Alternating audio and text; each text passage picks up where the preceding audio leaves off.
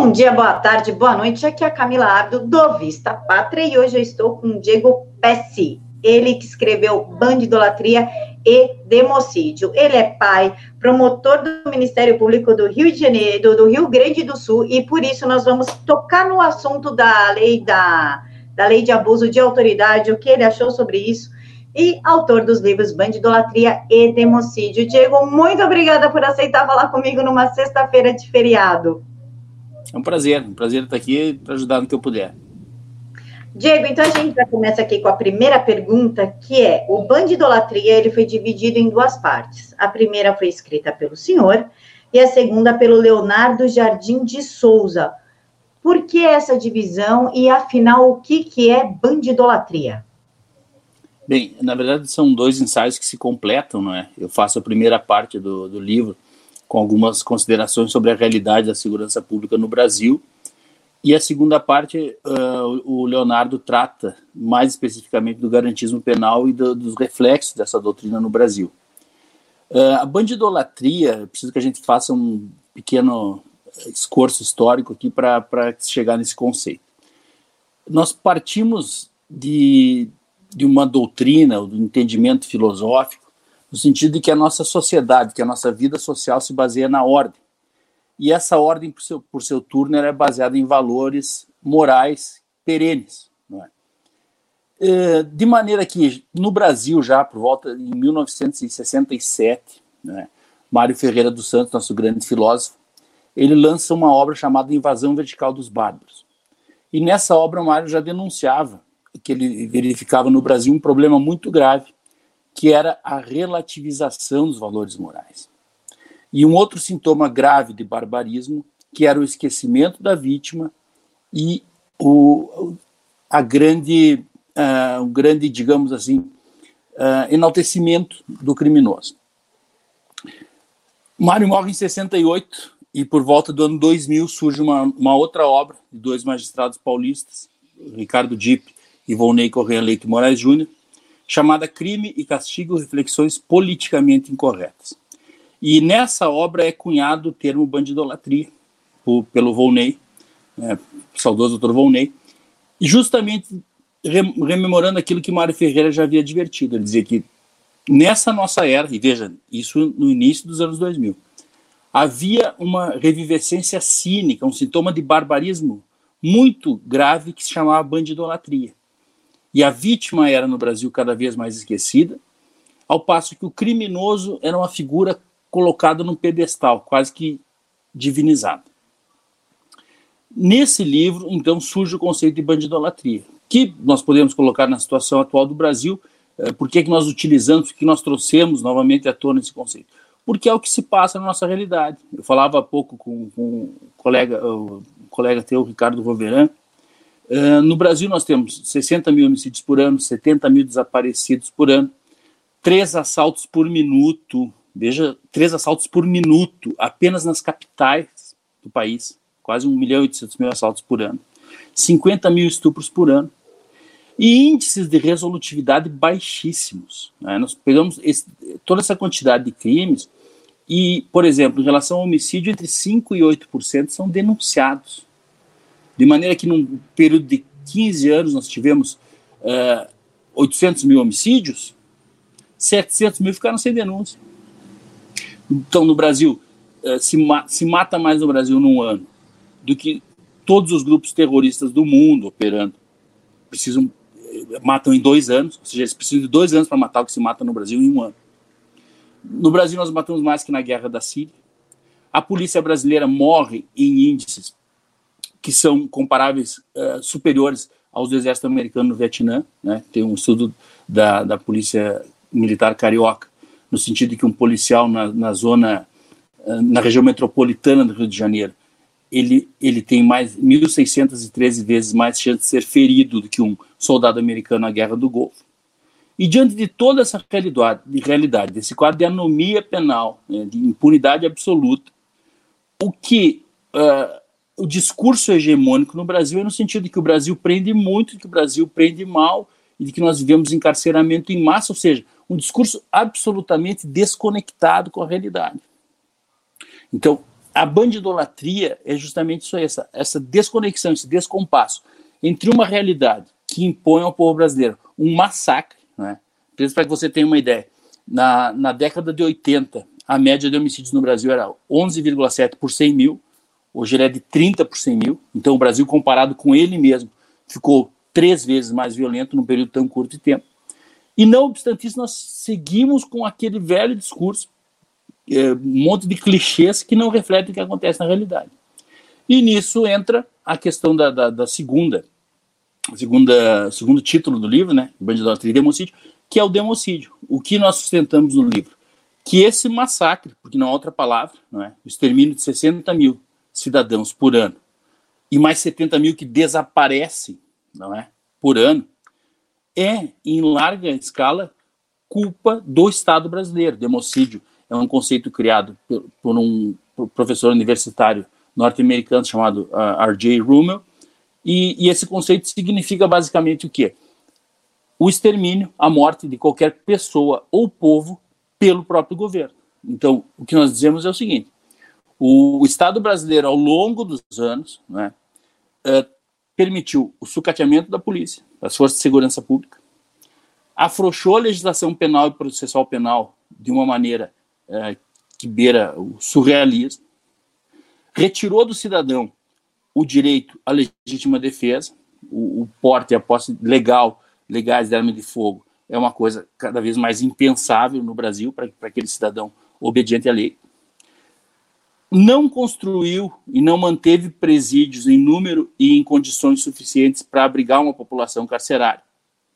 E esse mesmo Estado denuncia a, a própria inépcia, né? como se diz, se limpa na própria sujeira, denunciando a, o superencarceramento, como se isso fosse o efeito de uma política pública equivocada que prende demais, quando, na verdade, esse Estado não apura a grande maioria dos crimes. Né?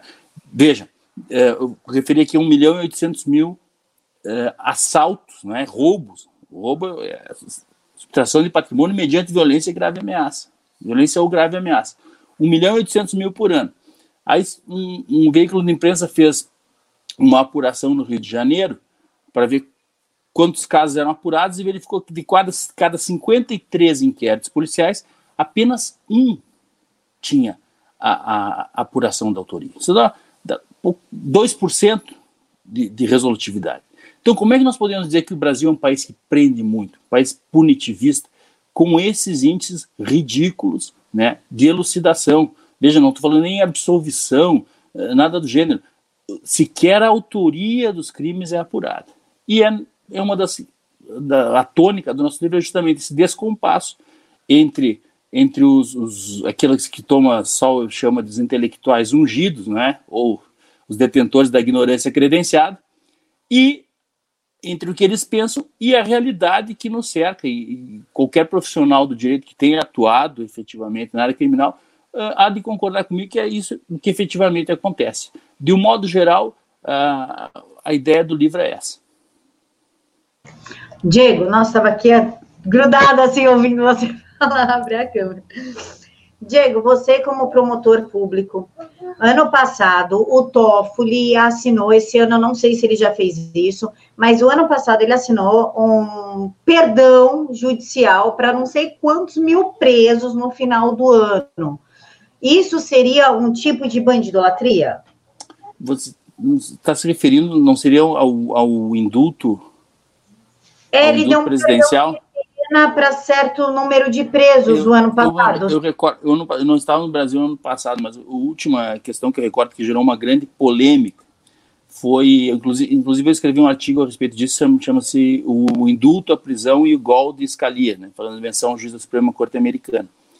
Uh, uma, uma coisa que se verifica sempre, uh, e ficou com, nos últimos anos com uma, uma grande de uma forma muito acentuada, foi aumentando a frouxidão e a, e a permissividade, são esses decretos de, de indulto natalino. Né?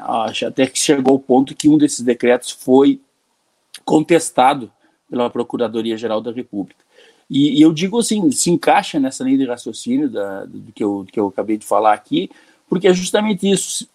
Você tem um sistema carcerário no Brasil que em 2011, perdão, em 2011, o Conselho Nacional de Justiça já recomendava, sob pena de responsabilidade, que houvesse investimento no sistema carcerário brasileiro, porque estava deficitário. O Fundo Penitenciário Nacional dispunha, segundo o portal da Transparência, de 3,5 bilhões de reais para serem investidos na construção e reforma de presídios, que não foram investidos, os valores foram contingenciados. Né? No país que construiu tantos estádios, esses valores foram contingenciados.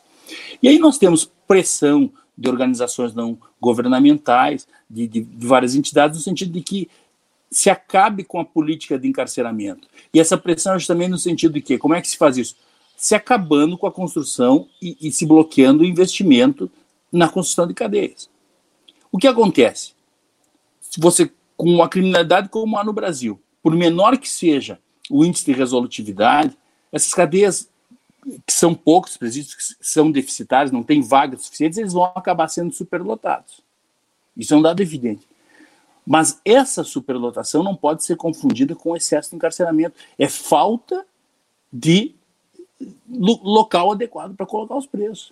E aí, esse mesmo Estado, contrariando a orientação do, do Conselho Nacional de Justiça, uh, não construiu presídios, ele denuncia a superlotação e a utiliza como justificativa para libertar uh, presos perigosos, né?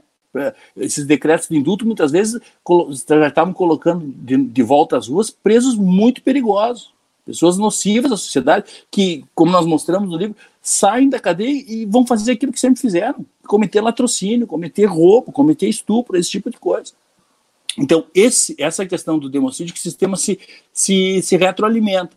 Né? Ele usa a própria inépcia dele e, e, e punir adequadamente, porque é preciso que se diga: ninguém aqui defende que que o, que o sujeito seja preso e colocado em condições subhumanas, nessas ruínas. Tem, não, tem que ter presídio decente. Né? Tem, tem que ter um presídio que permita para ele, se ele entender que, que, que é o caso de mudar de vida, que ele assim consiga. Nós não queremos a punição de qualquer maneira, mas o Estado brasileiro ele gera uma situação que ele próprio acaba utilizando né, para justificar sua inépcia, com indultos, com mutirões carcerários, é, uma série, e uma, uma das, das ideias é, geniais, entre aspas, que surge para aliviar a pressão no sistema é justamente a legalização das drogas. Mas, ô, Diego, você como promotor acha que a legalização das drogas vai diminuir isso porque vai aumentar a violência, o cara vai roubar para poder... Claro, mas é claro, né, é, é uma das ideias que estão em pauta, talvez seja a ideia mais, mais candente no momento no Brasil, né? E, e se não passar via legislativa, se corre o risco de que ela aconteça via judicial, já há manifestações de ministros do Supremo nesse sentido. Eu acho essa ideia completamente equivocada, uma ideia maluca, uma coisa que não deu certo em lugar algum do mundo, sabe? Você vê a desgraça que foi para o Uruguai, isso aí, aumento exponencial do, do número de homicídios, uh, aumento do, do, tráfico e consumo não apenas de maconha, como também de, de, de cocaína, né? E, e, veja, o Brasil hoje em dia, o, o, Brasil é um país que vive aquilo que se chama uma guerra irregular, ou até uma guerra molecular, como se costuma definir.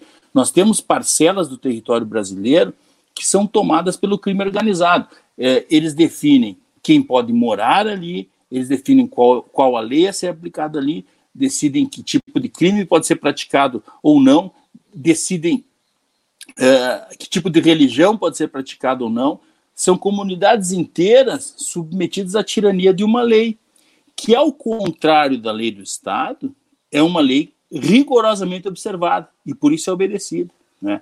A exemplo da lei da cadeia, por que, porque a lei da cadeia é obedecida? Porque ela é observada, não há, não há necessidade de, de trânsito em julgado de decisão, ali é a punição imediata. Então, o, a legalização do, do, tráfico de drogas é aquilo que o, que o coronel Alessandro se, se, enquadra, no meu entendimento, naquela questão que o coronel Alessandro Visacro trata no livro Guerra Irregular. Né?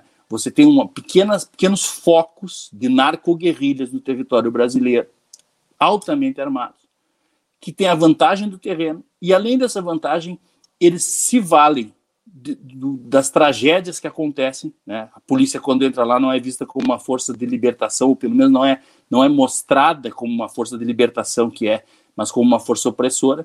E cada pessoa que morre ali, isso é colocado na conta do Estado. É colocado como se a polícia tivesse agido errado por ir lá, subir, tentar prender essas pessoas que, que matam, estupram, oprimem aquela comunidade. E o, o Estado sai mais enfraquecido, ao ponto de que se chega a, a ter a ideia de que a legalização do tráfico implicará a paz entre, essas, eh, entre esses grupos de narco-guerrilha e o Estado. Que não, isso, isso aí trará finalmente a tão sonhada paz, que é, na verdade é uma grande, uma grande mentira, porque não, não, não se concebe que, que o sujeito, eu, que, na, narco-quadrilhas como essas, que andam com equipamento de guerra, que matam policiais, matam inclusive fora dos serviços, né, se sacrificam, que impõem uma lei, um Estado paralelo ali dentro dessas comunidades. Essas pessoas, uma vez legalizado, por exemplo, a maconha, eles vão parar de traficar vão se submeter a uma legislação estatal e suas restrições? Obviamente que não. Né? Então, é, é, uma ideia maluca, é uma, é uma ideia, na melhor das hipóteses, absolutamente equivocada, mas que é apresentada como solução para o superencarceramento. Diego, falando em bandidolatria, tem uma frase que uma das frases do muitas frases do Lula me marcaram pela quantidade de bobagem que ele fala. Mas um específico, numa apresentação do PT, enfim, comício, ele falou o seguinte: coitado do moleque, a polícia vai e mata, ele só quer roubar um celular para vender, para fazer um dinheirinho e tomar uma cerveja no final de semana. A gente sabe que esse moleque, ao roubar o celular, às vezes ele também atira na cabeça de uma mãe de família, de um pai de família, enfim. A mídia, quando vai colocar que a polícia matou um selvagem desse, escreve assim: é, policial atira em estudante. Estudante era suspeito de ter roubado o celular. O cara foi pego com a arma, com o celular e a vítima morta. Isso seria uma forma de estimular a bandidolatria e o democídio? Seria isso? isso há muito tempo existe esse. Eu, até no, eu, eu vi esse, esse discurso e há muito tempo existe esse, esse tipo de pensamento. No Rio Grande do Sul, inclusive, nós citamos isso no livro, uh, há cerca de 20 anos, houve uma decisão judicial de segundo grau que tratava disso especificamente como codelinquência da sociedade. Veja você, uh, a ideia consiste no seguinte: o sujeito que praticou um roubo, ele não é, na verdade, um delinquente, não é um infrator. Ele é uma vítima da sociedade que não teve condições de adquirir aquele, aquele, aquele objeto que ele tanto sonhava. E ele está expropriando alguém. Então, esse tipo de pensamento é o mesmo tipo de pensamento que do, do, do, do não reage em assalto, que tanto se fala, não reage, não reage. Ele é interpretado pelo delinquente como uma autorização para agir, para matar. E a culpa é da vítima que reagiu. Né? É a inversão completa de, de, de todo o nosso sistema de, de valores, de toda a lógica onde o culpado passa a ser a vítima. O teu o exemplo é perfeito, me parece um caso muito, muito claro de do que nós chamamos a bandidolatria. Inclusive, no livro, nós citamos a um, a um professor uh, norte-americano, psicólogo clínico, chamado Stanton Seminole. Ele é PhD da Universidade de Yale. Ele passou 30 anos entrevistando delinquentes, né, delinquentes violentos, sobre os, os crimes que eles praticaram. E o Seymour chega, ele, ele chega a essa conclusão, ele diz, olha, os criminosos não são vítimas, eles sabem exatamente o que eles fazem.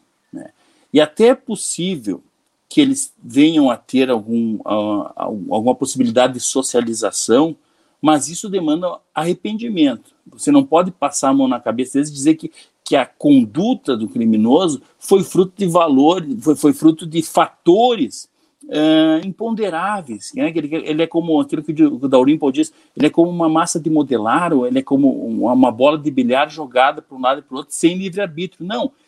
Eles sabem o que fazem, eles não são vítimas, eles são algozes. Né? E, e tanto isso é verdade que vários casos, em vários casos, Seymour disse que conseguiu uh, socializar, o termo é, socializar presos perigosos a partir do reconhecimento de que eles de fato estavam errados. Agora, uh, esse discurso é altamente demagógico, né, é, esse discurso no sentido que, que, o moleque roubou porque não, não, não tinha outra chance, e é preconceituoso, não é? porque ele, ele coloca a pobreza no mesmo patamar da criminalidade. Ele, basicamente, esse discurso diz o quê? Se é pobre, há uma grande chance que seja ladrão. Né? Quando nós testemunhamos diariamente justo o contrário, a população do Brasil é esmagadoramente pobre esmagadoramente trabalhadora, pacata e ordeira. E essas pessoas pobres são as que mais sofrem com o crime, porque eles não, eles não têm condições de pagar segurança, né? não têm condições de ter uma residência com mais segurança. São áreas onde o Estado está mais ausente e onde o, o crime atua de uma maneira mais audaciosa. Então, todos os, os, grandes estudos uh, criminológicos, como James Quinn Wilson, outros, eles notam isso. A, a, as maiores vítimas da criminalidade são justamente as pessoas mais fragilizadas, idosos, uh, pessoas mais pobres, pessoas que moram em bairros mais desassistidos. E, e vejam, o discurso demagógico, além de não resolver o problema dessas pessoas, né, acaba, acaba colocando todas elas que são vítimas na mesma condição de potenciais delinquentes, o que é uma coisa é, que eu considero hedionda. Diego, partindo do princípio que se for pobre vai roubar, como então seria justificado quando um moleque da classe média, porque eu moro em São Paulo, aqui não é raro você ver um moleque numa balada relativamente cara, sair com os amigos, estuprar alguém e matar alguém. Como é que você justificaria isso? Claro, é a é, auto-excluída da sociedade? É, o, o, que o Semino diz é justamente isso. O, a característica comum que ele enxerga nos criminosos é uma mesma maneira de pensar. Né? Todos eles têm um, pouquíssima alteridade, pouquíssima consideração pelos direitos alheios, né? e uma propensão muito grande à autojustificação né, a dizer que aquilo que eles fizeram era uma coisa justificada. E, e veja, um discurso como esse so, se soma à autojustificação dele. O sujeito já está dizendo que ele, é um, que ele, na verdade, a culpa não é dele. Você chega e diz, não, realmente a culpa não é sua, a culpa é do Estado. Mas o que, que é isso? Meu Deus do céu. Né? Então, uh, pobreza, uh, a pobreza, a falta de, de, estudo, a falta de educação são coisas que devem ser combatidas. O combate a esses problemas, ele é meritório em si mesmo. Agora, colocar uh, esses problemas com uma relação direta de causa e efeito, a pobreza é causa de crime, ou a falta de educação é causa de crime, é algo, além de ter pouca base empírica, existem inúmeros estudos afastando essa ideia. O professor Peri Chiquira, no Brasil mesmo, um grande estudioso do sistema penitenciário, tem uma obra que, que rechaça completamente essa ideia. Né? Uh, colocar a pobreza e a falta de estudo como, como dizendo como causa do crime é algo muito errado. E basta você ver a Operação Lava Jato, né? As pessoas que foram presas na Lava Jato. É, é, o problema delas era a pobreza? O problema delas era a falta de instrução? Não. Né? O que elas têm é acesso a, a um perfil de delinquência, né? de colarinho branco, um tipo de criminalidade diferente. Né? Mas, mas a prazer ou, ou a índole, a disposição em praticar o crime é exatamente a mesma do sujeito que, que pratica pequenos furtos ou que pratica uh, roubos com, com violência e grave ameaça. Diego, o senhor como promotor vê muitos estupros, enfim, vê coisas horríveis, né? É, antes o estuprador era um selvagem, um animal, um criminoso. Hoje a esquerda já coloca ele como doente e nós sabemos que ele não é doente. Nós sabemos que é um cara cruel que gosta de subjugar a vítima. Você acha que pode chegar a um patamar de que nós mulheres vamos ouvir coisas do tipo: se você não quer ser estuprada, não saia de saia, ou coitadinho, ele estuprou porque ele é um excluído da sociedade, ele é feio, ele é pobre, não tem acesso às mulheres. Você acha que a gente pode chegar a esse nível, porque já passaram estuprador de selvagem e animal para um coitadinho doente? Você acha que nós estamos próximo desse patamar da bandidolatria, ter, sei lá, um estupro idolatria? Olha, espero que não. É, essas coisas que você relatou aí, eu, eu já vi é, esse tipo de coisa ser dita, né? É, o estupro é um crime muito revoltante, né? porque a, a, vítima ela é sempre revitimizada, né? E, e chegou a pregar, a gente fala disso no livro, inclusive, se chegou a pregar em determinado momento que o brasileiro teria uma cultura do estupro, não é? é e aí você faz uma breve pesquisa na, na, na, internet, você vê que a quantidade de linchamentos de estupradores no Brasil é uma coisa absurda, então, porque no meio da população essa cultura absolutamente não existe. E digo mais, no próprio meio penitenciário, né? entre, entre os presos, uh, o estuprador ele é considerado uh, da pior espécie de presa, que geralmente tem que ser colocado num, numa cela segura, ou seja, isolada ou junto com outros presos de menor periculosidade, porque é uma coisa que causa grande repulsa, é um tipo de crime que, que ninguém, é, nem mesmo os, os delinquentes é, assimilam como algo normal, eles veem isso, eles veem isso como algo muito grave. Então, uma questão que a gente coloca no livro, que eu acho interessante, é que existem estudos falando sobre o porte legal de armas para mulheres como um, um elemento de dissuasão em relação ao estupro. É? E porque ah, uma mulher armada, obviamente, tem muito mais chances de, de, de reagir a um estupro com, com de, de, impedir um estupro. Curiosamente, essa pauta jamais é trazida para discussão no Brasil. Né? O Brasil tem então um movimento feminista cada vez mais forte, e, e eu não digo nem que se precise concordar com isso, mas eu entendo que é uma coisa que deveria ser, no mínimo, discutida diante desse número de, de 50 mil, quase 50 mil estupros por ano. Não é? e, e você vendo que a polícia brasileira realmente não tem condições de, de, de dar segurança para a população. Né? com essa quantidade de crimes. Se o direito à autodefesa específico da mulher não é algo que deveria ser melhor debatido, de, de, modo a possibilitar, porque uma mulher armada, ou a facilitação do porte para a mulher, segundo esses estudos que nós citamos, é, esse porte também reflete insegurança para as demais, porque o estuprador não sabe quem vai estar armado. Né? Então é uma coisa que eu entendo que, que deveria ser no mínimo discutida, mas há um silêncio, como se diz, ensurdecedor em relação a essa matéria no Brasil.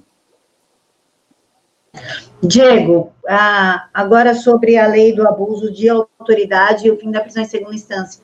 Você acha que isso vai estimular a criminalidade ou isso só representa para quem tem muito dinheiro para recorrer ao STF, enfim, esse monte de trâmites processuais que que existem e que nós jamais poderemos pagar. Você acha que a lei de abuso de autoridade e o fim da prisão de segunda instância algum, é, proporciona algum perigo de aumentar a criminalidade para o lado mais sensível, que é o lado de cá? Eu, eu não tenho dúvida que vai haver um, onde há prejuízo no combate ao crime, onde há dificuldade na aplicação da pena, onde a pena se torna cada vez mais improvável e incerta, é óbvio que isso é um estímulo à criminalidade. Isso todas, todos os estudos criminológicos sérios, científicos, tratam da certeza da pena como um fator preponderante para a diminuição da criminalidade.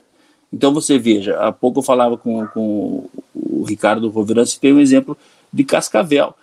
Cascavel já foi solto um homicida, assassino de policial, condenado a 29 anos de prisão. De que maneira ele foi solto? Ele respondeu ao processo uh, preso, é? foi condenado pelo Tribunal do Júri. A confirmação foi confirmada pelo Tribunal de Justiça do Paraná, né, 29 anos de prisão, e na confirmação da sentença pelo tribunal, o tribunal disse o quê? Olha, o, o, ele vai ser mantido preso a partir de agora em razão dessa condenação em segundo grau. Não, não se fala mais em preventivo, porque na época o entendimento é de que, condenado em duas instâncias, ele está preso em razão da confirmação da condenação.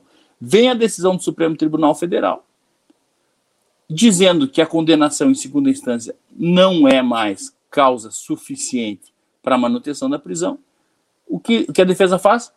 Entra com um pedido eh, perante o juiz e esse pedido é deferido. Porque na esteira da decisão do Supremo Tribunal Federal, aquela causa da prisão dele já, já deixou de existir. Então, só para pegar um exemplo, as consequências são incalculáveis.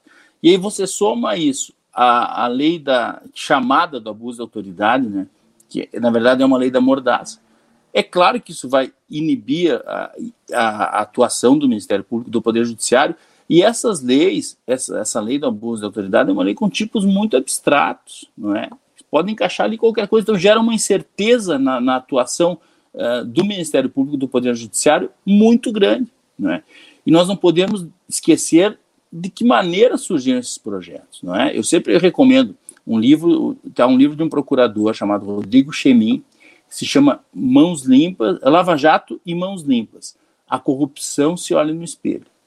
Ele compara a operação Mãos Limpas na Itália à operação Lava Jato no Brasil. E ele mostra todos os passos da operação Mãos Limpas, né, quando ela, ela, ela vai atingindo sucessivos estamentos de poder. Até que quando ela chega num determinado. Bem, então, Camila, como eu estava falando antes dessa pequena interrupção técnica, é, nessa obra do professor Rodrigo Chemin, ele mostra como a Operação Mãos Limpas ela foi evoluindo até que ela chegou a atingir um determinado estamento, um determinado patamar de poder, e a partir dali houve uma reação. É? E é uma reação muito semelhante a essa que aconteceu, que está acontecendo agora no Brasil. E, e, obviamente, o que aconteceu no, no, no, Brasil afeta a persecução penal de uma maneira geral, e, e não, não apenas e, e unicamente em relação a esses crimes de colarinho branco. Então, eu entendo que, a partir do momento que você já, além de todas aquelas dificuldades que, que a polícia, que o Ministério Público e, e o Poder Judiciário enfrentam né, para apuração da autoria, para elucidação dos crimes e para responsabilização dos culpados.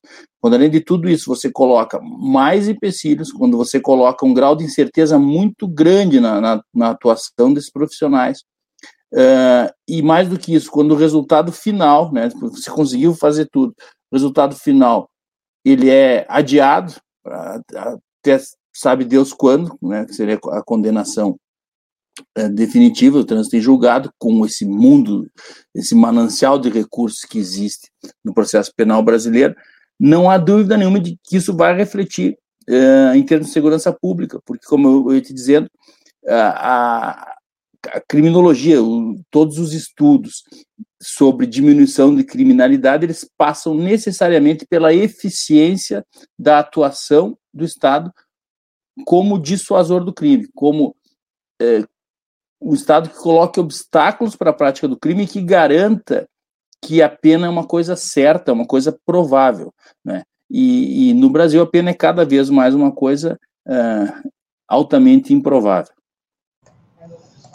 Diego, é, você pode, como promotor, explicar um pouquinho para a gente o que, que é essa lei de abuso de autoridade? Porque, na verdade, para a população ficou meio confuso. Aí fica assim: policial pode prender, não pode, usar o gema, não usa, tem que se identificar, não tem. Isso é um termo que ficou meio perdido aqui, a gente interpreta do jeito que a gente quiser.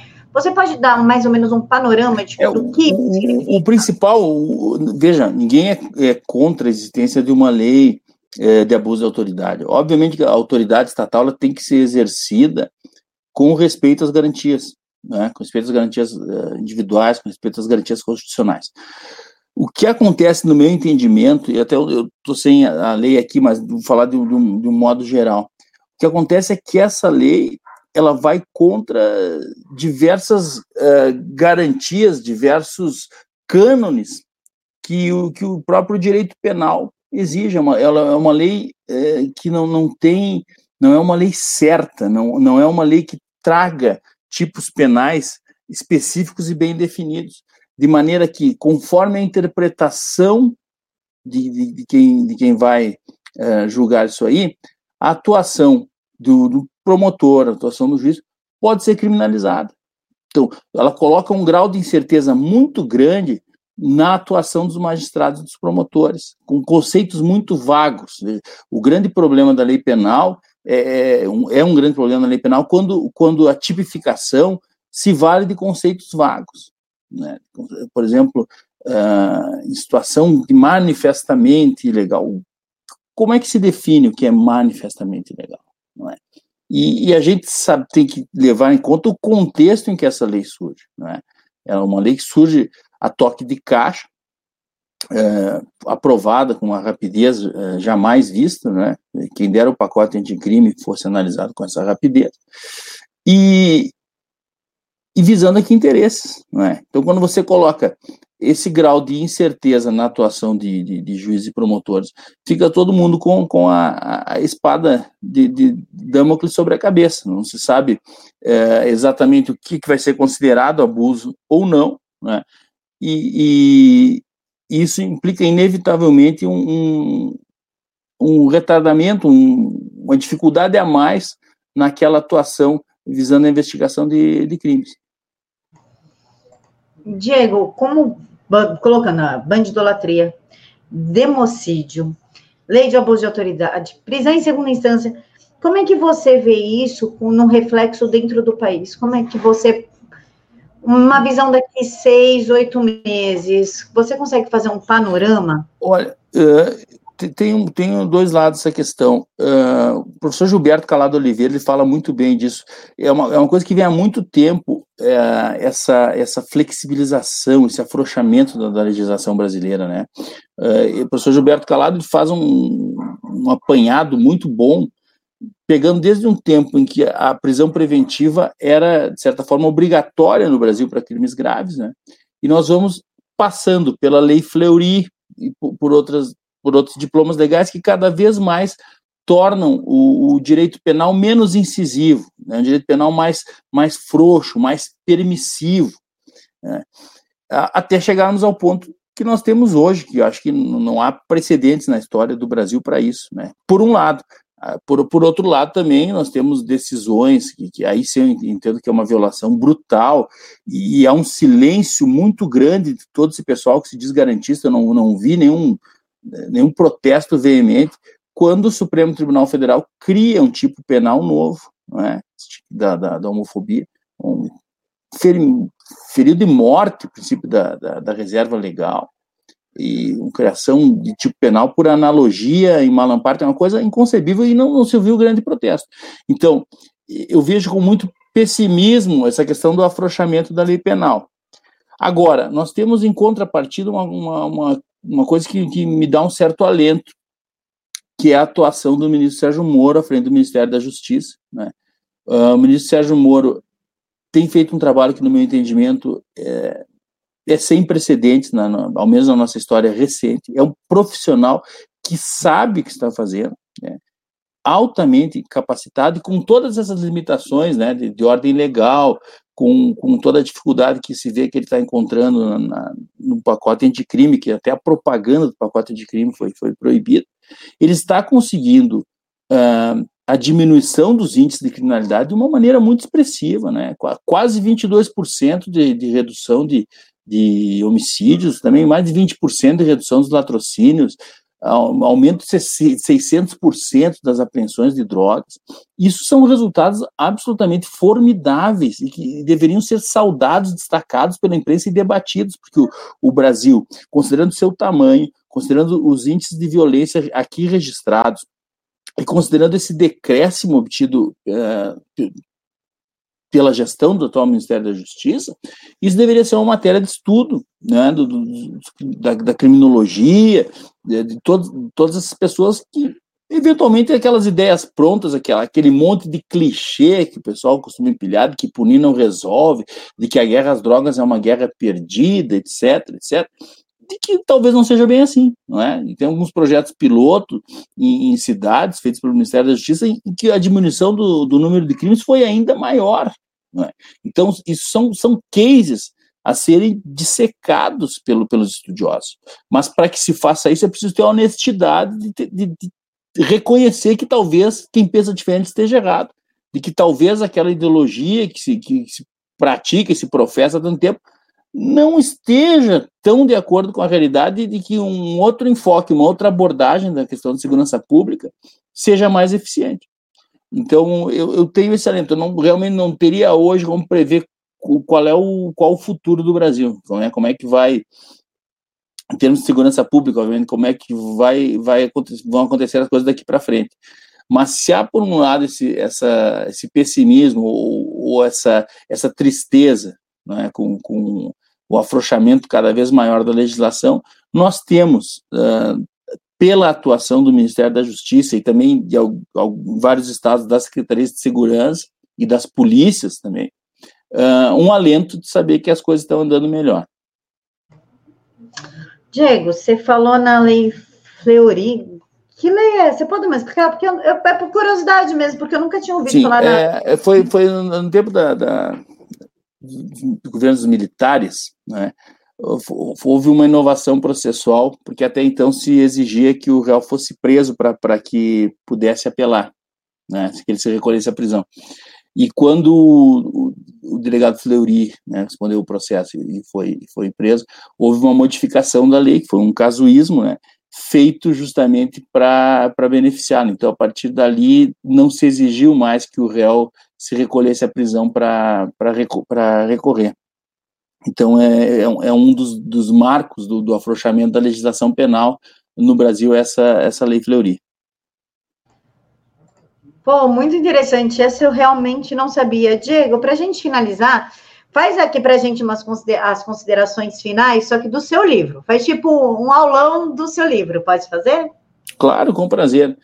Bom, uh, o livro, como eu falei, se divide em duas partes. A primeira que eu fiz e a segunda do, do meu colega Leonardo Jardim de Souza. O que nós procuramos mostrar no livro é que há uma tremenda desconexão entre o discurso acadêmico, entre o discurso que se vê na mídia e muitas vezes entre o discurso das autoridades e a realidade que a população brasileira constata no seu dia a dia. Né? Nós temos uma violência desenfreada, né, que faz o Brasil das 50 cidades mais violentas do mundo, 17 estão no Brasil.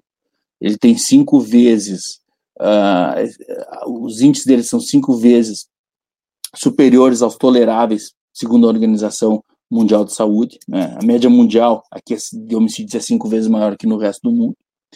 Então, nós temos uma realidade que nos circunda que é de absoluta violência. Né? Nós temos um Estado que não cumpre o seu dever de prestar segurança pública à população e não permite que essa população exerça seu direito à autodefesa, né? defesa pessoal.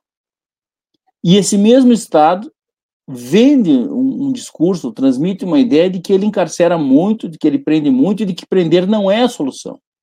Quando ele não apura a autoria de mais de 90% dos homicídios praticados. Então, nós vemos ao longo do tempo, o Brasil sai da década de 80 com uma média de homicídios de 11,7 por 100 mil habitantes e passa para uma média de 30 por 100 mil habitantes, ou seja, um brasileiro morto a cada nove minutos, e se tenta tapar o sol com a peneira, como se isso fosse uma coisa normal, uma coisa inevitável, uma coisa que nada tem a ver com a desídia, com o descaso do Estado brasileiro em relação a isso. Essas são as questões que nós procuramos tratar e mostrando a ideologia que fomenta tudo isso, né? o que, que, está por trás disso. São doutrinas, são filosofias que, que tratam o bandido como uma nova classe revolucionária, como Herbert Marcuse é, tratou, e, e, a, e essa glamorização da criminalidade, como se na esteira daquele grande artigo do professor Olavo de Carvalho, Bandidos e Letrados, né? como se o criminoso encarnasse todas as maiores virtudes da humanidade e o cidadão pacato e obediente à lei fosse um lobo hidrófobo, reacionário e cheio de ódio no coração, quando é justamente o contrário.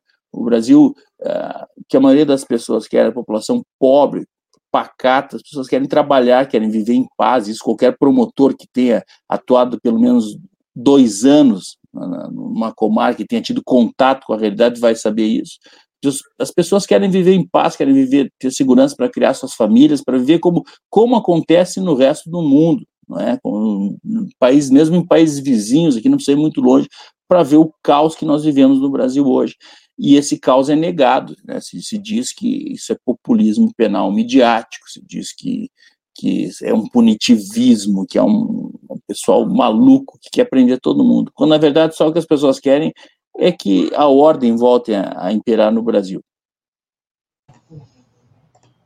Diego, muito obrigada pela sua participação, por ter aceitado falar com a gente em pleno feriadão, com as crianças em casa. Muito obrigada mesmo, eu te agradeço de coração.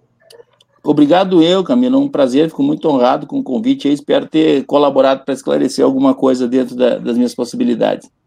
Não, foi excelente. Eu fiquei várias vezes aqui assim, eu assisti. muito obrigada mesmo. Pessoal, muito obrigada por ter nos assistido até aqui. Espero que vocês tenham gostado. As redes sociais do Diego Pesce vai estar aqui na caixa de informações, bem como o link da Amazon para vocês poderem adquirir o livro. Que fiquem todos com Deus, que Deus abençoe muito, muito a vida de vocês nessa sexta-feira, sábado e domingo, enfim, que vocês tenham um feriado maravilhoso, com muita paz e que Jesus guie o dia de cada um de vocês. Muito obrigada.